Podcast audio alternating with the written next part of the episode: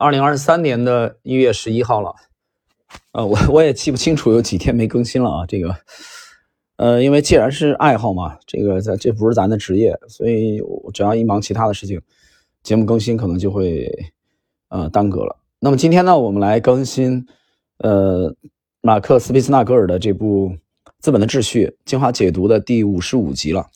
在上一集啊，五十四集，我们进入了第八章的学习，第八章的。题目呢？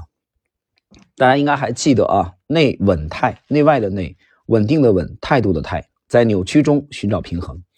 呃，在五十四集更新后，有有大概六七位朋友，可能七位啊，通过微信跟我交流，谈到这个对节目的感想啊，我这里啊也得对大家的这个支持啊表示感谢。这个怎么说呢？呃，有些人觉得这部书枯燥啊，因为他没有去一些具体的招法。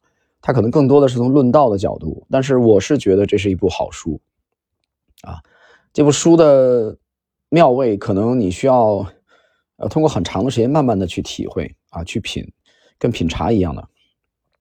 我们来看今天五十五章，五十呃五十五集，五十五集呢，我们进入第八章的第二个小节的学习，呃，然后开篇以前有人问行情的问题是这样啊。这你这不最近这二十天大家都在忙着阳啊啊阳过阳康啊这些事儿吗？所以我也没顾上。我想我们在近期吧啊，近期在应该不会超过一周之内啊。那快的话，也许就是明后天啊，我们会更新新年的第一期的呃这个重磅的音频节目啊。这个主题就是二零二三年的 A 股投资展望啊。其实。这个主要内容就是我们去啊剖析一些，呃，因为最近 A 股走的很纠结啊，港股反倒反弹的很强劲，所以 A 股和这个呃港股啊这个当中都在反弹，但是一个强一个弱啊，这当中有哪些机会？那么有哪些呃有潜力的行业？包括具体到具体到一些这个比较典型的公司啊，我们会剖析到一些啊几家。啊，我想至少六七家应该是有的，啊，它分布在各个行业，啊，那么我们会在这期二零二三年 A 股投资展望的音频当中跟大家进行这个比较深度的交流，大家注意近期节目的更新。我们看今天的内容，市场中的目的论啊，在进入第八章的第二个小节，在上一章中，我们已经在市场过程和一些关于繁荣与萧条的事实背景下，探讨了尼伯龙根的经济预言。在本章中，我们将从稳态的角度来谈讨论同样的话题。稳是稳定的稳啊，态度的态。在繁荣期，资产过度积累，其价值被抬高到站不住脚的地步，直到内稳态，一种目的论式的寻找目标的机制啊（括弧康德的目的论机制），最终引导系统回到平稳和现实中的均衡。也许很难把一群贪婪的投机者。看作在平衡过程的一部分，但这就是正在发生的事情。市场不只是四处波动、没有方向的，这就像一群毫无目的在俯冲的鸟，而在其背后的是航海家本身。正如我们在第七章中看到的，虽然企业或许一直在犯错，但创业经营的过程是充满目的性的，因为意志背后一系列的前因后果会对系统内的变化做出反应。这个系统本身朝着稳定平衡的方向发展。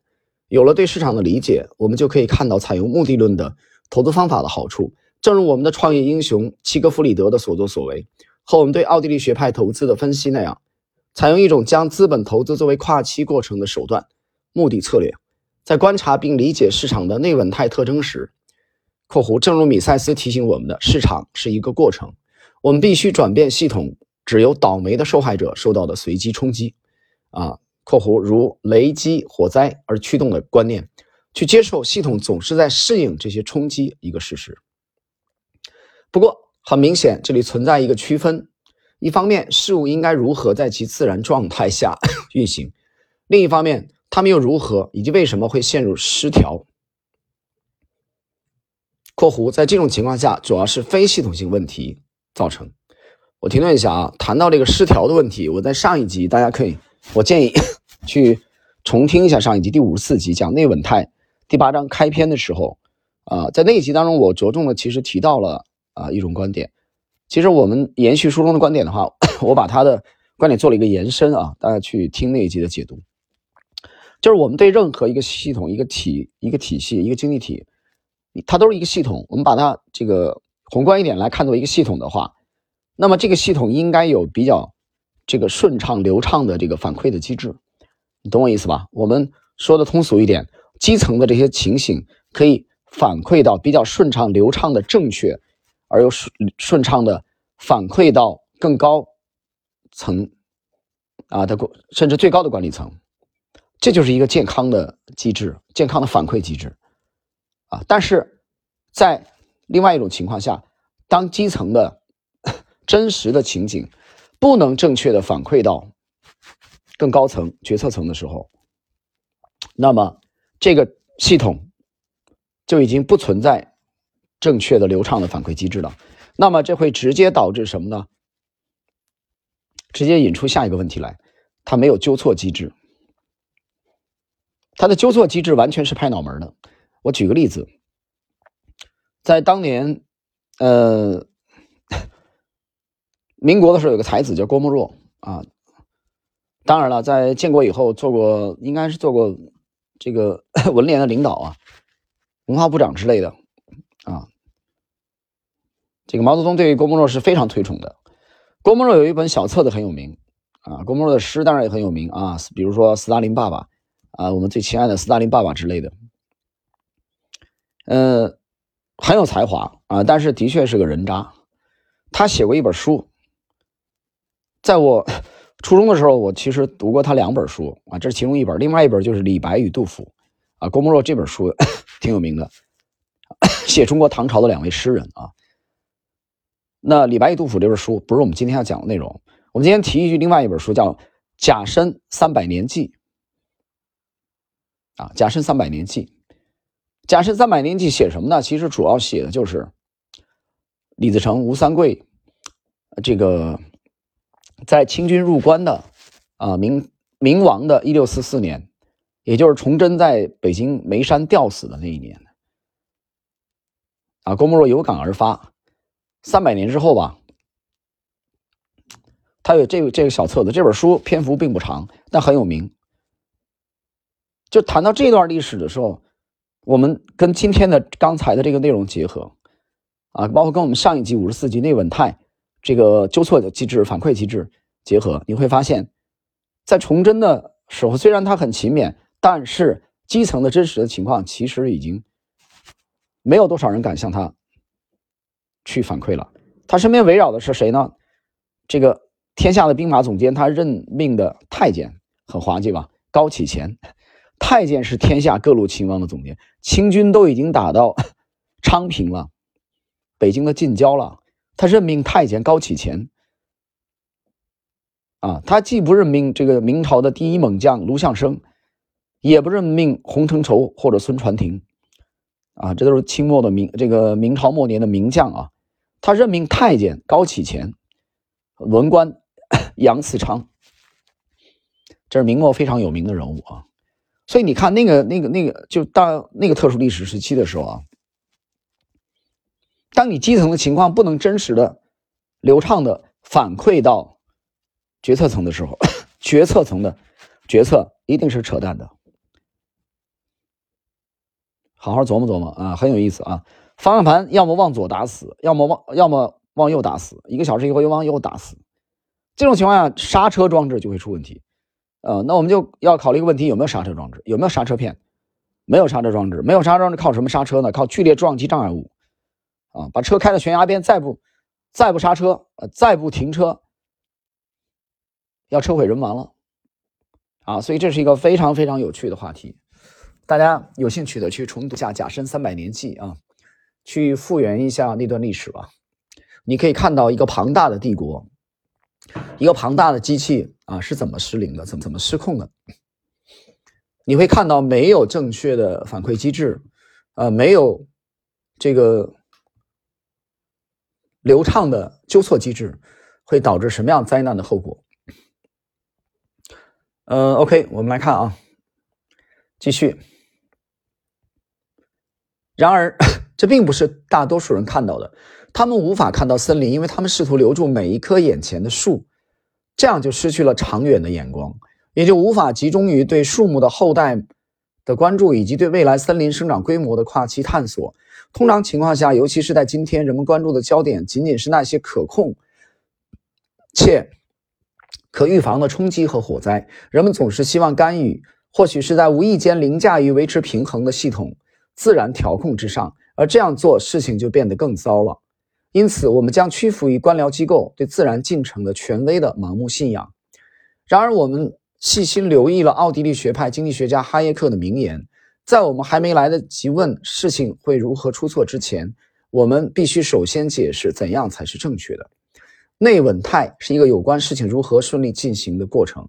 经济发展中的迂回式资本积累（括弧形象化的向右的说法）实际上是指事情如何以健康的方式向右，让我们想到了势啊，这个势是势均力敌的势啊，天下大势啊，势不可挡那个势，趋势的势，所有系统。通过自我调节恢复平衡的倾向，就像池塘中的涟漪一样。我们想到了道家的逆转思想，考虑事物的对立面，即以柔为刚，以弱为强，以退为进，以及克利普的悖论啊（括弧即以及以败为胜）。然而，只有在系统内的交流和控制可以自然发挥作用的情况下，跨期平衡才能实现。很有意思啊，非常有趣。呃，这一节篇幅并不长，但是最后谈到了涟漪，谈到了系统自我恢复平衡的倾向，想谈到了考虑事情的对立面，谈到了以柔为刚，以弱为强。啊，这个最后呢，我点评一句啊，我举一个例子，就是刚刚发生的例子。啊，确切的说，就是一月前天吧，一月九号吧，刚刚发生的例子，就是谈到系统的修复啊，自我恢复平衡。我举个例子啊。在一月九号之前啊，泰国的内阁啊，泰国国家旅游局，他们开了一个会议，出了一个新政策。为什么呢？因为我们这边一月八号不是放开嘛？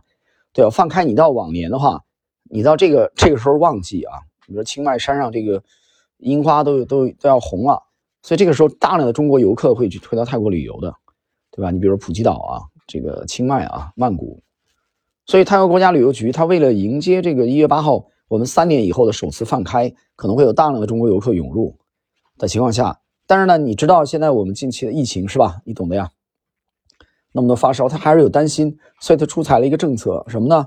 就是一月九号中午十三点开始，到一月三十一号，啊，这二十天左右，二十多天，所有入境泰国的全球的游客啊，不分国籍，你必须提供两针完整接种疫苗的记录。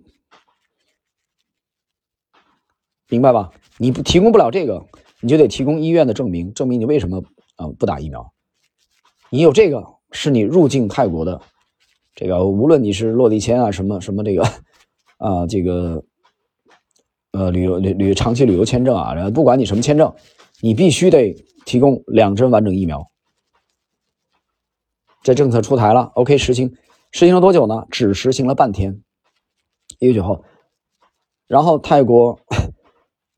的这个总理出面，副总理出面啊，迅速的这个把这个政策给否了。这政策只实行了半天，什么原因呢？因为这政策出来以后，大量的订单，酒店订单取消，其实主要是来自于欧洲的订单啊。什么原因呢？很有意思，很多老外直接把订单给取消了。那你说这些老外都没打疫苗吗？也不是。也不是，我们不说别的，就是国内嘛。国内疫苗的普及率应该在百分之九十以上吧？就说这这些人都打过了，但是老外为什么取消订单呢？很有意思。这里边我个人的理解，其实很有可能是牵扯到 freedom 啊，因为泰国这个国家其实是非常圆融的啊，它在两大经济体当中，其实谁都不得罪的，对吧？第二大经济体每年给他提供大量的游客啊，提供大量的外汇的这个旅游的收入，对吧？旅我们旅游输出国嘛。它又是旅游胜地，全球的旅游胜地。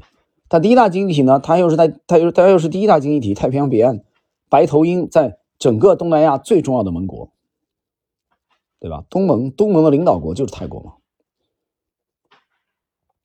应该是发起国，对吧？所以在两大经济体当中呢，它其实它会尽量的采用以柔为刚，不选边站。那么谈到刚才的 我们今天的这个系统恢复平衡的这个倾向啊，就是它快速的做了调整，马上恢复到十月份以后的这种全面开放，就不再检测疫苗了。那就是这个短命的政策只实行了半天，就被泰国国家旅游局单方面终止了。啊，这样的话就是游客你随便来，对吧？你只要有一个入境的这个啊新冠的这个这个保险啊就可以了，不需要你再提供疫苗的证明，就及时的对这个政策做了一个修正。